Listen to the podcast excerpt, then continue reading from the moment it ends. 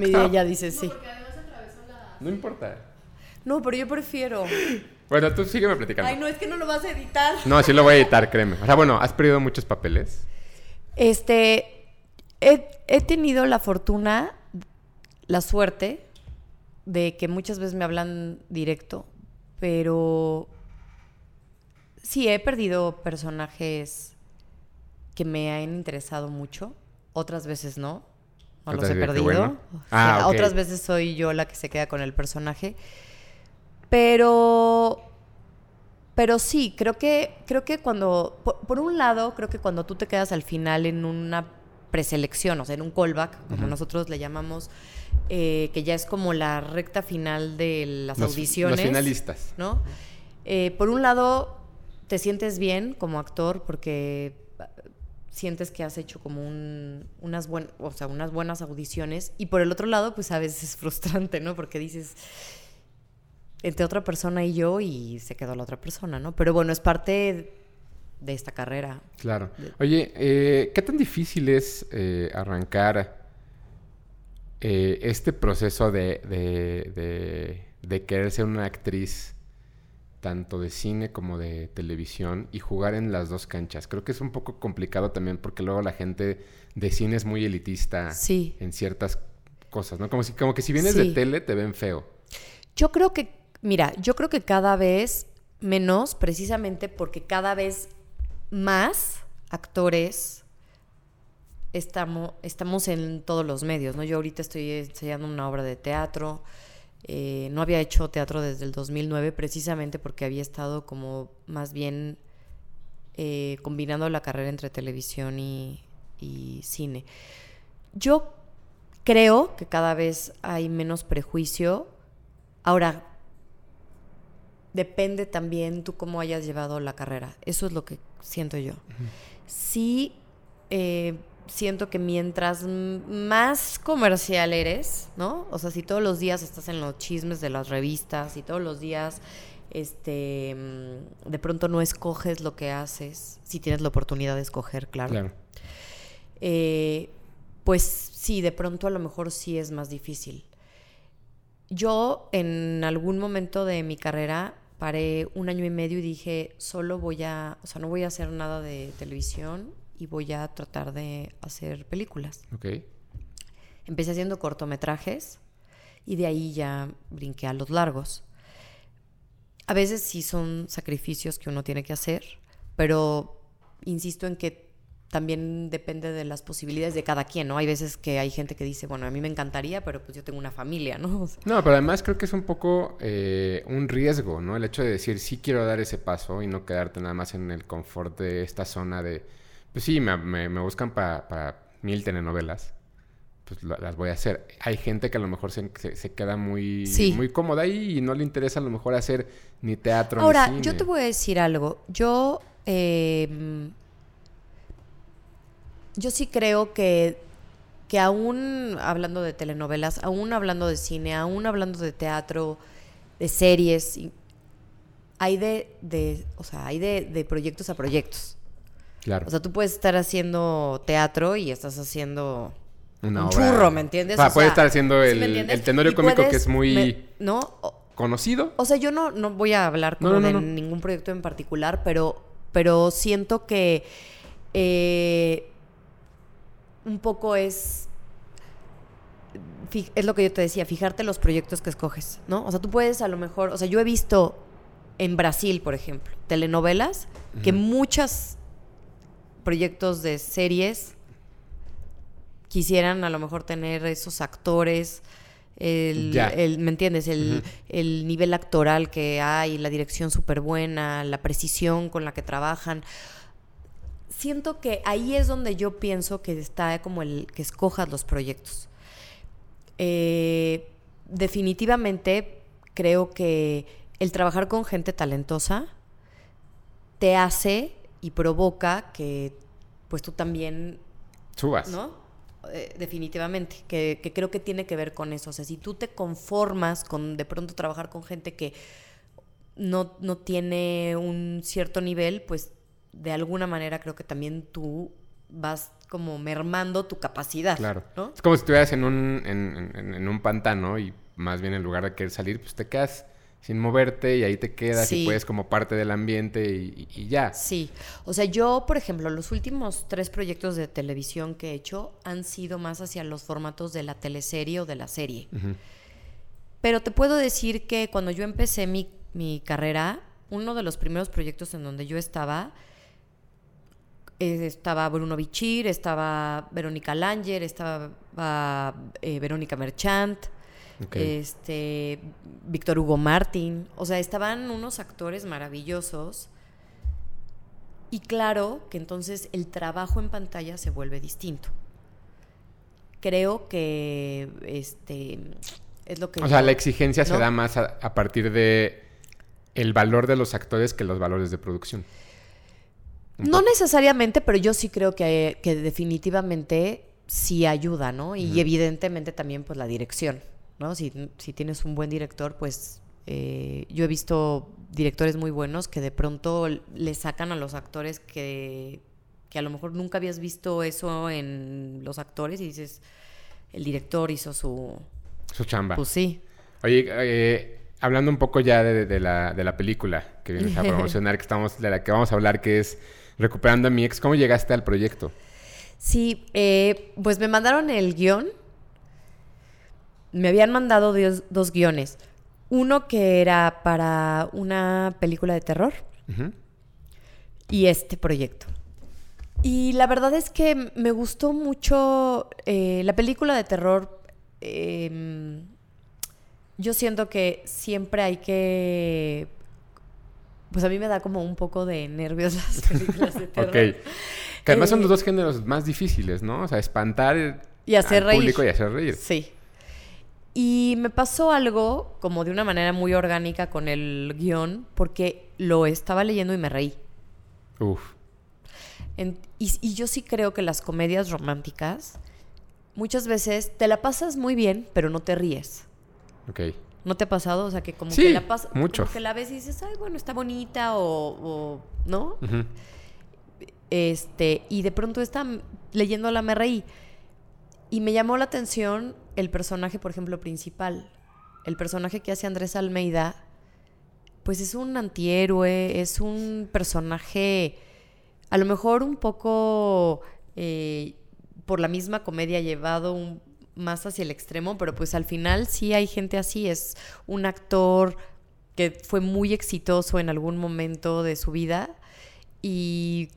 Y de- cayó. ¿No? Y pasó muchos años con el mismo personaje, se hizo muy famoso y de pronto ya no tenía Sí, trabajo. Que, además era un, era un actor niño, ¿no? O sea, en, en- en su momento. niño la fama, adolescente, niño ¿no? O sea, como que lo que plantean es que duró muchos años. Exacto. Y, y eso que pasa durante la película, que no lo vemos, es que se volvió un poco como mimado, como un actor eh, consentido, y eso lo, lo- lo- lo hizo como es, que ser un caprichoso berrinchudo. Pues sí, y, y también como lo que muchas veces pasa en esta carrera, que digo ahora ya, ya no sucede tanto, creo, porque los proyectos son mucho más cortos, ¿no?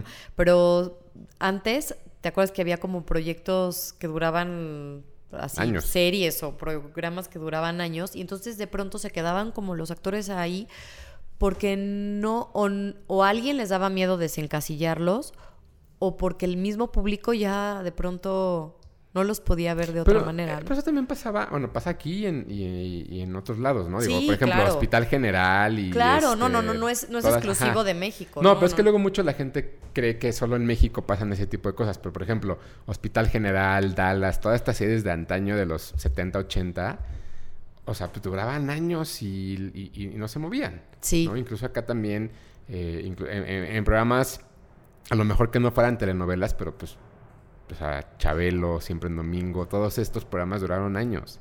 Años. Y no pasaba nada. ¿no? Sí. O sea, no veía como estos cambios. Entonces creo que de ahí viene también un poco el personaje. De esa época en la cual De Catalina Krill. Catarina Krill, exacto. O sea, como todas, Que era una muy buena actriz y de pronto... pues ahí se quedó. Sí, entonces de pronto como que el, el mismo personaje como que se, se adaptó a... O sea, que su vida fuera como el personaje que, que interpretaba, ¿no? Que es el, el- el personaje principal, que es un actor que, que interpretaba un personaje que se llamaba Rayito. Sí. Que era un sidekick de un superhéroe y vaya, hacía como toda esta... eh, esta versión de, de- de- de ser el segundón. Sí. Y entonces parece que durante toda la película es así es su vida. Pues más bien como que la misma, obviamente eso no, o sea, no se ve, No pero vemos. estaba dentro del trabajo de mesa que se hizo. Pues al final es un personaje que tuvo mucho éxito, un, un hombre que tuvo mucho éxito, y de pronto no pasa ya nada con su carrera ni con, y, y con su vida, pues también está ahí en una situación que ni para un lado ni para el otro se vuelve como desobligado, como desatendido, que no tiene estructura, este Improvisado. improvisado, se rodea de mujeres que la hija, la exmujer, la mamá, todo el mundo le resuelve la vida. La asistente. Las- ah, claro, no, la manager, que Sí, es la sí, sí, manager. sí, sí, la manager. claro. Este. Y entonces, pues es una. Y, y mi personaje, o sea que mi personaje es el único personaje serio de la película. Sí. Y se hizo un poco así, precisamente, el director lo que quería era que se, se marcara muy bien como, como en qué momento está ella y pues en qué momento está Francisco de su vida, Claro. ¿no? Eh, que, para que fuera todavía como más antagonismo para el público. Y pues me reí, me, me- me gustó que de pronto no recurrían a lo, a lo, como obviedades para hacer reír. Y eso me gustó. Y ahora que la vi, también me reí. Ya la viste tú. ya la vi. Es que el, el otro día platiqué con Ricardo y no la había visto, justo Sí. porque también sale Ricardo Farril. Pero y entonces, del guion que te presentaron al resultado, ¿sí es lo que te hizo reír cuando, cuando leíste el guion? ¿O, o mejor? Pues sí, ¿sabes qué? Yo creo que fue, yo creo que un gran acierto por parte de los productores o, de- o del director es que, primero, pues que Andrés Almeida haya hecho el personaje principal. Disculpen, es que estoy muy normada. No, no, no pasa nada. Eh, haya hecho el personaje principal porque es comedia, pero, pero le da un twist muy padre. A mí me gusta mucho Andrés. Fue una de las razones también por las que yo hice este proyecto. Y creo que también es un acierto que Ricardo y Sofía hayan hecho esos dos personajes que son personajes que están no no no es no fársicos porque no creo que lleguen a la farsa pero Pero ahí están. ahí podría, o sea, si lo hubiera hecho alguien más, no sé. Ellos tienen una ligereza para la comedia que es, in- es innata. Entonces, tú, tú ves la película y no ves que estén actuando. O sea, realmente dices, pues sí, este es un, Es él. ¿no? Es un, un personaje, pues, un fan ahí medio loco, este, que hace todo lo que el otro quiere y, y la otra chava, pues, es como es. No se siente la actuación. Y eso a mí me gustó, me pareció un Que es, que es un poco eh, complicado además por los por, por, eh, el tipo de los personajes porque son los que le están brindando todo toda la- como que todo el, el- como que el mundo le, está- le quiere quitar todo a este personaje pero ellos dos le brindan y le dan todas las herramientas para que se siga aferrando a que sea como es porque o sea siendo honestos el Claro. personaje de Andrés es nefasto Sí, todo no, el tiempo es o sea, nefasto. y ves la eh, película y por qué, cómo fue que ella, o sea, que, que tu personaje se enamoró de un güey así. ¿Sabes? Entonces todo el tiempo estás como... O sea, eh, ahora hay un, un- ah, Bueno, había un meme en, en- en twi- en- en Twitter y en las redes que era, amiga, date cuenta. Todo el tiempo estás viendo la película y dices, güey, date cuenta que no, no, no, la, no la mereces. Sí. Pero a él insiste en eso, ¿no? Sí. Entonces, creo que es bastante curioso cómo los dos, los dos mundos existen con este personaje principal. Así es. Y de hecho, pues sí, son como sus grandes aliados. Eh, pero el personaje, siendo como es, al mismo tiempo logra que todo el mundo le resuelva la vida. O sea, es, mm, que, y creo que, pues, eh, son personalidades que a veces en la vida, o sea, si lo pasamos a un plano Real. real, pues sí, ¿no? O sea, un poco entre el pobrecito, pues no tiene, no ha conseguido trabajo, en, o sea, como siempre, como en esta sensación como si fuera un pusilánime, ¿no? O sea, como sí. un poco como en esta, pero al, pero Andrés logra ser un personaje que pese a todas las características que tiene el personaje, tú creas empatía con él. O sea, te, te, da risa. Te lleva al, él es un personaje que, que realmente pues él es el hilo conductor de toda la, la historia. De toda la historia. Entonces, pues hasta ahora, lo que yo he visto, creo que la gente le gustó, se ríe, que al final la película está hecha para eso, ¿no? Para que la gente la pase bien. Oye, ¿cómo fue eh, trabajar justo con, Ricardo y con Sofía? Que, eh, siendo un poco justos, no son actores ¿Sí? Eh, ni de televisión, ni de cine, ni son, son personas que hacen stand-up pero que ahora estén entrando a este mundo y que esta haya sido como su primera aventura. ¿Cómo fue trabajar con ellos? ¿Cómo se ve en este mundo de actores, gente de stand-up? Eh, Mira, yo no es que yo no trabajé tan... Convivíamos como en los campers. Ok. Pero yo no, ah, realmente yo no tengo muchas escenas con ellos.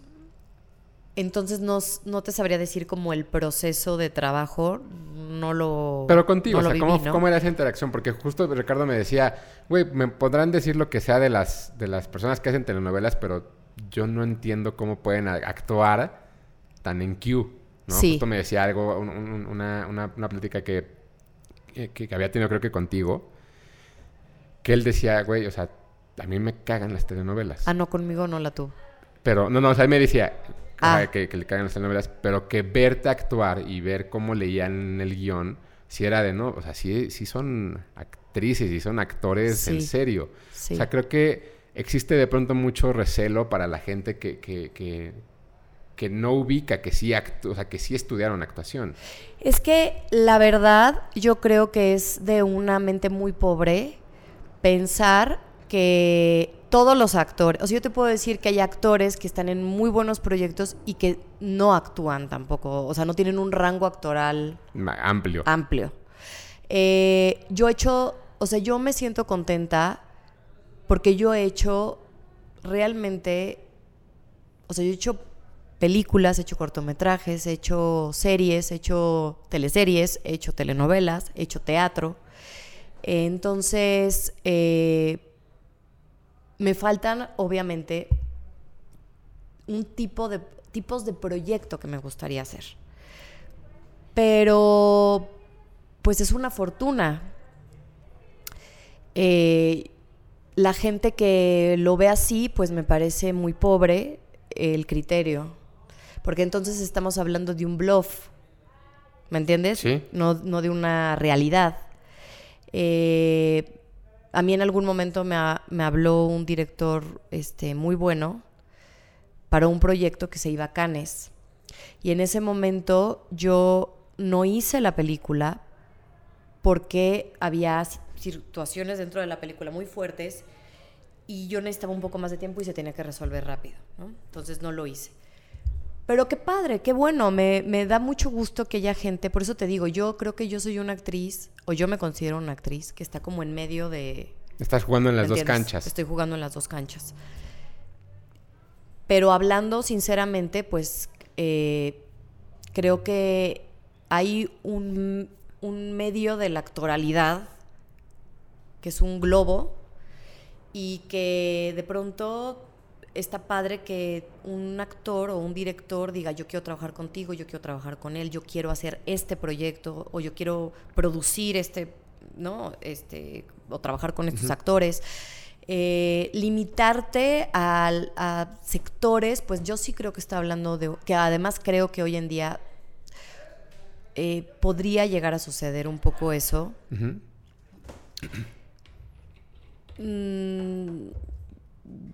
la inclusión es importante, pero entiendo perfectamente bien que también hay actores que no son actores, ni que son gente al que a lo mejor le interese tampoco realmente desde una... Superar esa parte, claro. ¿Me entiendes? O sea, que dice, como tú decías, ¿no? Y creo que, por desgracia, durante muchos años, creo que el, el melodrama televisivo se volvió como un estigma precisamente porque de pronto mm, sí hubo mucha gente que no tenía una preparación, que, que pues la verdad había un estilo actoral que también era un poco raro.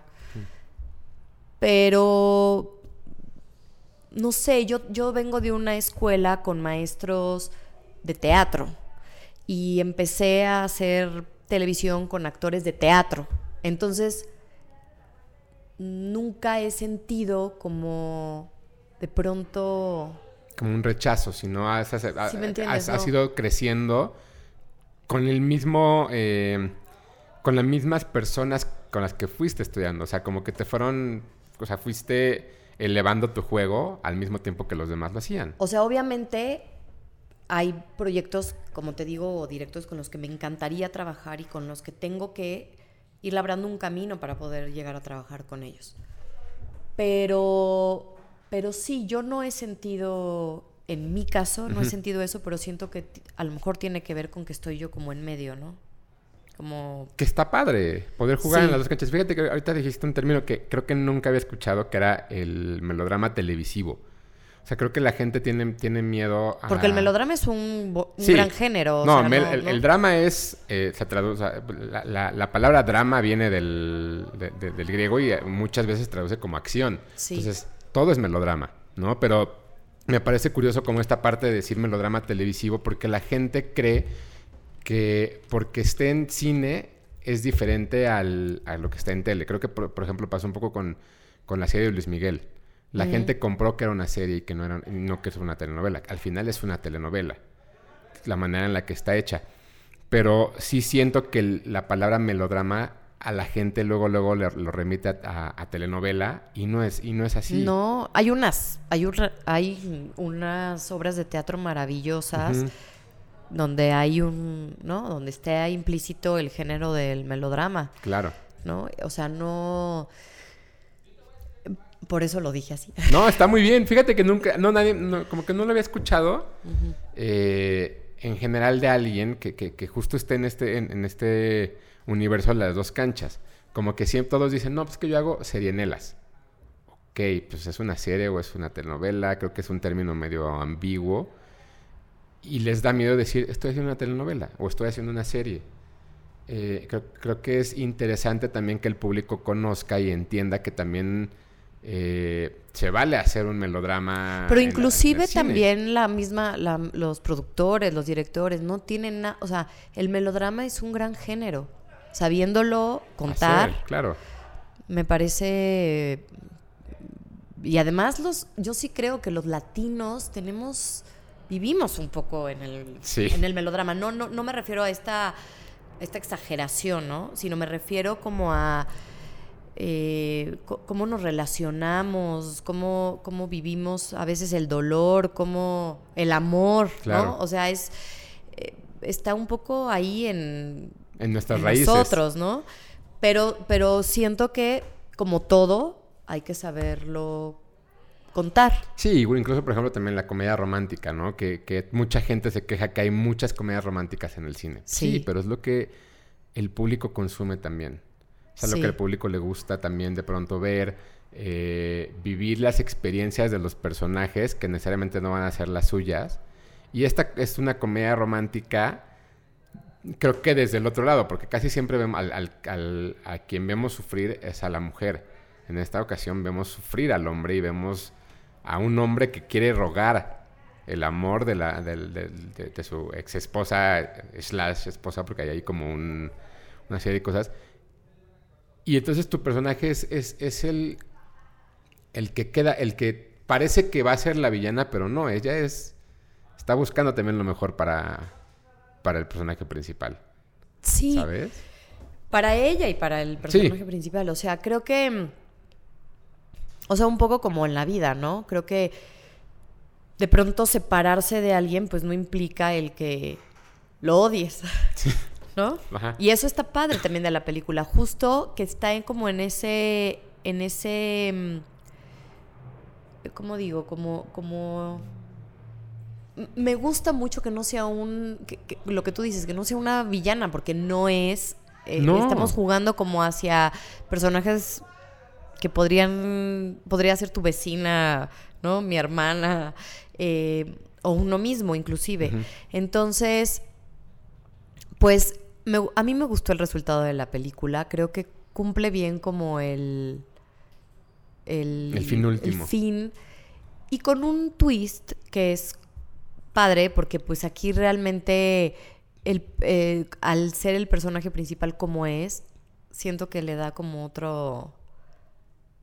Como que lleva la película de otra manera que el común de las comedias románticas, ¿no? En el sentido de que los dos personajes no se conocen, se conocen dentro de la historia Hay, y una- al hay final algo que no los logra que estén juntos. un poco o, sí. o el público quiere que estén juntos, a veces se da, a veces no, generalmente se da. Sí, claro. Y aquí ya parte de una, Ya estuvieron ¿no? juntos. De una relación que ya estuvieron una juntos niña de por y están medio. separados y ¿no? Y al final con un personaje que es completamente como lo que menos quisiera uno tener. Claro, sí, es que creo que vida. eso a mí me pasaba mientras la veía, era como de, güey, no la mereces. Y que está, Y está y- y bien. que el personaje mío es como la, como la chava joven que se- tuvo una hija muy chiquita y que pues quiere trabajar, pero pues que tiene su camioneta, que ¿me Vive bien. que vive bien, que, que es va como un poco para adelante, pero pero Pero tampoco no, le está que haciendo mal a los demás, ¿no? Que No, creo que eso no, es muy importante porque además eh, creo que justo los personajes son muy humanos en ese sentido, en el, en- o más bien muy reales, en el sentido de que no son ni buenos ni malos, simplemente la situación los va llevando a ciertas cosas y a realizar acciones que para ellos parecen que son buenas y, y- y no tanto malas. Sí. Cuando realmente lo que está haciendo el personaje principal es hacer daño en una relación preexistente sí, de, de- de tu personaje porque ella está con alguien más, así es. ¿no? Entonces, creo que, creo que es bastante interesante ver cómo este reflejo de... Pues sí, son personajes reales, no son personajes que sean rosas y que lo que estén buscando es el amor. No, el amor ya lo tuvieron, ahora están en esta disruptiva de, de decir, ¿qué hacemos? Sí, ¿Cómo no nos lastimamos? así es. ¿No? Creo que es bastante interesante de la, de la- de la- de la película. Pues está padre por eso, porque creo que, claro, si tú te pones a analizarlo, de hecho, eh, una amiga de mi mamá que, que vio la película el otro día me decía, es que si realmente tú llevas como toda la historia a un plano real, pues es muy, es un drama, ¿no? Sí, O sea, es muy triste ver un personaje así. Pero que, que a lo mejor su destino pues sería estar solo, no sé, ¿no? Que es gracioso porque no eres tú. ¿no? Pero, pero al final, pues es una comedia y se presta mucho como para que la pase súper bien y entonces es como que la gente puede ir, se la pasa increíble o se ríe o, o pasa nada más como el, el, el domingo palomero o a lo mejor sale y tiene como sus, ¿no? Como sus momentos y sus cosas que a lo mejor lo pueden platicar. ¿Cómo te gustaría que la gente viera la, la- la película? Digo, la gente de pronto, eh, que ahora lo platicábamos ahorita, está... Parece estar cansada de las comedias románticas, pero eh, siempre escuchamos el, no, esta es una comedia romántica diferente. O sea, ¿cómo Sí. te gustaría que la gente realmente llegara y viera la película? Porque creo que pocas veces eh, la gente puede tener como un sustento de decir, bueno, ¿por qué es diferente? O sea, a mí siempre Sí. me dicen, es diferente, ¿por qué? Bueno, es, esta no es que sea el hilo negro de las comedias románticas, ¿no? Es una película que tiene un twist en el sentido de, para mí, el personaje principal lo hace, eh, hace que la historia de pronto no sea la convención de las comedias románticas. En ese sentido sobre todo. Y, mm, y sí, la verdad es que sí hay muchas comedias románticas. Creo que de pronto lo que a mí me gusta, que, que ya lleva un, tiempo sucediendo, a lo mejor ahora sí hay una carga más fuerte de comedias románticas, pero es que en, pues que en el cine ya podemos nosotros como mexicanos desde hace un tiempo llegar y escoger de pronto un género o un tipo de película que se nos antoje ver que sea mexicana, ¿no? O sea, antes era Sí, como ya hay- ya hay antes industria. era como cuatro mil películas americanas y Sí. una que salía de repente muy bien hecha o con un O muy, muy buen director o muy mal hecha. Pero, ¿no? De pronto. Sí. Y ya de- desde hace un tiempo ya uno también puede llegar al cine y decir, bueno, está esta, esta, esta y Que- escoger. ¿no? Que de pronto es difícil porque hay muchos estrenos ahora mexicanos y los ponen a competir el mismo fin de semana, pero creo que es parte de, del, de que haya una industria sana, ¿no? O sea, Sí. también el hecho de que puedas decir, ah, voy a ver hoy un documental mexicano, o voy a ver drama, voy a ver comedia, o voy a ver este, una sátira. Creo que, creo que eso es parte y, y- y todos te- debemos de entender que solo así se va a generar la industria Sí. y que vamos a tener una oferta y una demanda diferente por géneros y que verlos es lo que nos corresponde también como público y decir, ok, esta sí me gustó por esto y por esto y no insultar nada más por insultar. Exacto. ¿no? Nada más decir, ah, es que es mexicana, qué, qué hueva. No, pues hay cosas bien padres hechas. ¿no? ¿Cuál- ¿Te gusta mucho el género? ¿El, el género de comedia romántica? Me mm, sí me gusta. Yo siento que a mí me gusta más el drama en general. ¿Cuáles Me- son, tus- me- ¿cuáles son me tus gusta películas? el drama, me gusta, por ejemplo, ahora acabo de ver la serie de Dark. Ok. ¿La viste? La alemana. Sí. Sí. Y me encantó. ¿No? El guion, o sea, yo, yo, yo decía, ¿cómo hilaron? O sea, ¿qué impacto?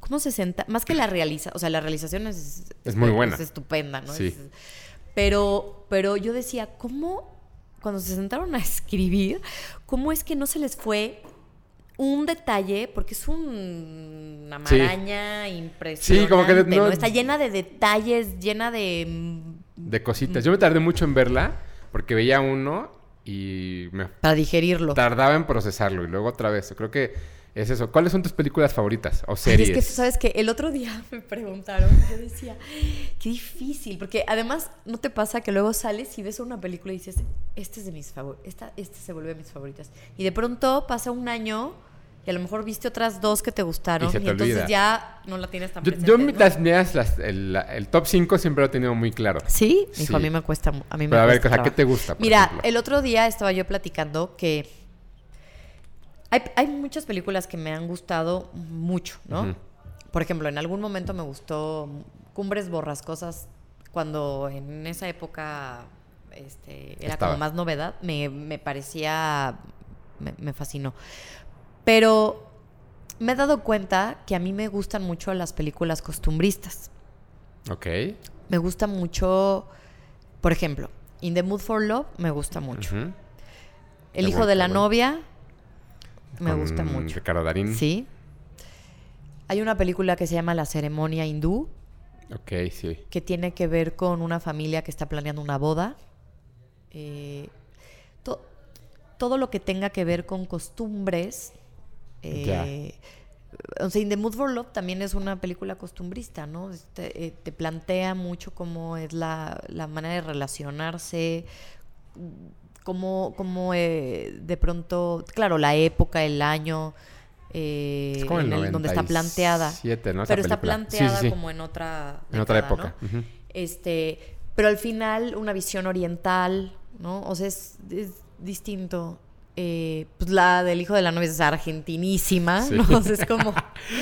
Este, entonces me he dado cuenta que a mí ese tipo de películas me gustan mucho. O sea, Eh, que te venden otra cultura, digamos, sí, y que te enseña. Y, cómo se relacionan entre Ya. las familias, las parejas. Me, me atrae muchísimo. De hecho, a mí me encantaría hacer ahora una, una obra de teatro o una película que, fuera así. Una película chiquita que a lo mejor hablara de una familia. Me gustaría. Ahí está, ¿eh? para que, Ah, por sí. si alguien. Ok, y series, digo, ya dijiste Dark, que es, que es una de ellas. ¿Qué más, ¿Qué más ves? Me gusta el suspenso, entonces, bueno, ahora vi un, este, la de mm, The Sinner, Ok, no la he visto. ¿Es la de Jessica Biel? sí. Sí, ¿verdad? Ok. Vi otra francesa que también tiene que ver como un poco co- con un asesino serial. Ok. ¿Ya viste Ozark? No, Ok. me la recomendaron, fíjate. Vela. Vi la de La Mantis, ok. que es No, una francesa. es que Ozark, además, es. eh, el protagonista, que es Jason Bateman, dirige la, la mayoría de los capítulos. Mm, Y él es, una, él es un- es un, es un actor, además, que tiene como esta vida de rayito, que fue un actor niño. Ya ha crecido todo el tiempo en la industria y ha ido como por distintos géneros y creo que creo que te puede gustar, digo, si viendo La voy a ver. gusta. Sí, la van, voy a ver. van dos temporadas. ¿Has visto muchas series? Sí, he visto, he visto muchas series, he visto las mexicanas también. Em, bueno, vi una turca. Eh, Así te gusta estar viendo, ¿no? O sea, estudiando, digamos, también. Pues yo creo que para los actores es un ejercicio, digo, independientemente de que me guste, me encanta la experiencia de ir al cine, también me, me gusta muchísimo y la disfruto, pero ya como un ejercicio de la profesión, siento que me, me, me gusta y creo que es importante y es interesante también ver como el tono, como lo que, lo que hacen, ¿no? En los diferentes también países. Obviamente también tiene que ver con los productores. Decías un poco también hace rato que querías trabajar con diferentes personas. ¿Con quién te gustaría trabajar? De, o sea, tanto en México como extranjero. Eh, con, de actores. Actores y productores, directores, guionistas. Tengo muchas ganas de, de trabajar como productores. Tengo muchas ganas de trabajar con Daniel Birman. Ok. Eh, me gustaría trabajar con Natalia Beristain. Me gustaría ¿Te trabajar. gustaron los, viste los adioses? No la vi. Ok, todavía la puedes. y sabes qué, sí, no, la busqué ya, eh, la busqué ahora el fin de semana pasado y en México, en D- DF ya no está, está en la República, creo. Creo que iban a yo la- ser eh, Cineteca Nacional. Ah, la voy a, ah, bueno, ahí voy a, voy a estar. Eh, eh, de, de actores, hijo, es que hay, hay mucha gente. Por ejemplo, Juan Manuel Bernal es alguien con quien me gustaría trabajar. Qué carrera tan, tan interesante tiene Juan Manuel. Sí. Osvaldo, con Osvaldo Benavides me gustaría trabajar. Ok. Con, ¿Con, mujeres? con Ana Serradilla. Ana y yo eh, hemos trabajado juntas. Es una gran amiga mía, además desde, cha- ahora sí que desde chavita. pero hicimos una obra de teatro, pero alternábamos el personaje. Ya. Eh, entonces, mm, no hemos podido realmente trabajar juntas en un proyecto y me encantaría que nos, que nos tocara juntas en algo. De hecho, tenemos pensado un proyecto, ojalá que se logre. Es que está padre. Em, me gustaría trabajar con los, con los Robsar también. Ok. Me gustaría hacer algo con ellos. Em, pues e- es que hay, mm, hay mucha gente con la que me gustaría trabajar. Hay tantos actores. De pronto veo obras de teatro y digo, ay, me encantaría trabajar con, con Diego del Río. Me gustaría mucho hacer una obra de teatro. Eh, ¿E ¿Internacionales? ¿Alguien? Sí, bueno, mira, la verdad a mí lo que me encantaría sería ir a hacer algo en España o en Argentina. Ok, no, tu mira no está realmente en Hollywood, está más en Me otros gusta, mercados. me gusta más, Ah, está padre. Sí, sí, me gusta más. Eh, como hacer una producción o, o con o un proyecto que fuera de allá me encantaría. Hay grandes actores, los guiones, lo, me gusta mucho lo que se hace por allá. Y en géneros, ahorita que decías eh, te llegó un guion de terror, este, algo ahí. Pues me, la verdad es que, mira, yo ahora la, la obra de teatro que estoy, en la que estoy, es un, como un dramedy. En realidad es más hacia la comedia. Lo que pasa es que es una comedia muy finita porque toca... te- ya no voy a ahondar mucho en, en- en el proyecto porque ya prefiero esperarme y ya cuando llegue el momento platicar del- de la obra. Pero Todavía no está, la pena la están ensayando. Estamos ensayando. Ok. Pero, pero es una obra que habla de situaciones que al final, si tú te pones a ver, son situaciones de pareja muy cotidianas, pero fuertes y, que- y profundas dentro de las parejas. Pero está contada, están contadas de una manera muy, muy casual, muy cotidiana y, y- y en el hilo así de la comedia, ¿no? Es que es muy curiosa, son muy curiosas las relaciones, ¿no? De pareja, porque uno por fuera las ve y dice, ah, sí, pues llevan 8, 9, 12 años, 3 meses, lo que sea, pero el tormento o el amor que existe en una relación solamente la, la- la saben dos. ¿no? Es como un universo complicado. No, no, y que solamente, y como tú dices, que es de dos. Porque tú puedes a lo mejor platicarle toda una amiga, a tu mamá, no sé, pero al final lo que pasa entre dos, pues solamente la pareja lo sabe. Y, y de la misma manera, creo que también como lo que uno construye con una con una pareja, ¿no? O sea, a veces pueden pasar cosas terribles y, y has construido tanto con esa persona que lo pueden sobrepasar. Claro, que puede ser algo sumamente complicado, pero que el, historial es lo que hace que... que, y, y, esta obra cuándo va a estar? En noviembre. Ok, ya pronto. Sí. ¿Qué más? ¿Y qué más estás preparando? Pues mira, la verdad es que me tomé unos meses para viajar, en que de plano fue así que dije, no me, o sea, no, no me pasé nada. ¿Y a dónde fuiste? Y apenas ahora, hace un, mes y medio ya, estoy aquí y llegó esta obra. Tenía oportunidad de haber hecho otras dos obras. Y me gustó justo este proyecto porque es algo más íntimo eh, por el elenco. Entonces me, pareció que era el proyecto que yo en este momento quería hacer. Eh, me fui a Brasil, fui a la playa, fui a Brasil, fui a Argentina Luego otra vez volví a la playa, fui a San Miguel de Allende y ahora ya llegué. Ah, o sea, sí, agarraste un camino diferente, ¿no? Sí. Ok. Yo, yo, por alguna razón, siempre me ha gustado mucho como Sudamérica. ¿No? O sea, conozco Europa, Estados Unidos, Canadá, o sea, sí. Pero me gusta, me gusta también la parte como sudamericana, me gusta. Oye, tele, cine o ahorita nada más estás en eso y este es, va a ser Mira, hay una serie de Jorge Aragón que no se ha estrenado, aparentemente ya se va a estrenar, pero no, no sé si vaya a ser por canal abierto o por plataforma, no sé todavía. Ok, o sea, eso ya es trabajo de los productores. Sí, y fue un trabajo muy padre, lo hicimos durante tres meses, son 13 capítulos, me parece, y también fue muy divertido. Eh, habla de la realidad aumentada. Ok. Y pues ya la verán. Está bueno.